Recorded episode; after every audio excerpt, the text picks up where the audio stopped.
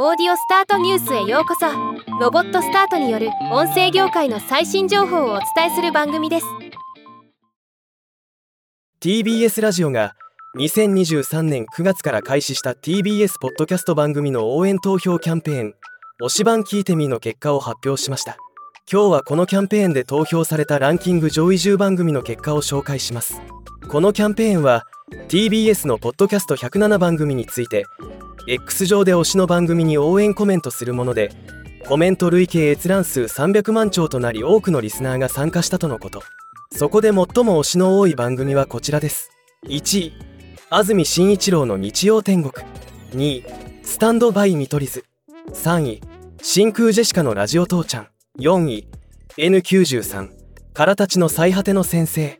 5位空気階段の踊り場。6位大吉ポッドキャスト。一旦ここにいます。7位トークアバウト。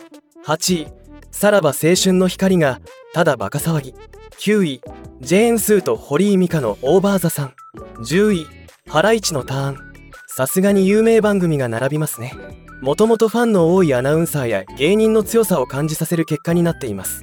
応援投票の数が多かった上位3番組は商品として2023年11月1日から11月19日の期間中屋外広告として首都高速サイネージ13カ所に安住紳一郎の日曜天国の掲示赤坂駅サイネージにスタンドバイ見取り図と真空ジェシカのラジオ父ちゃんの掲示 TBS 放送センター内のサイネージに3番組の掲示が行われるとのことポッドキャストの認知度がさらに上がるといいですねではまた。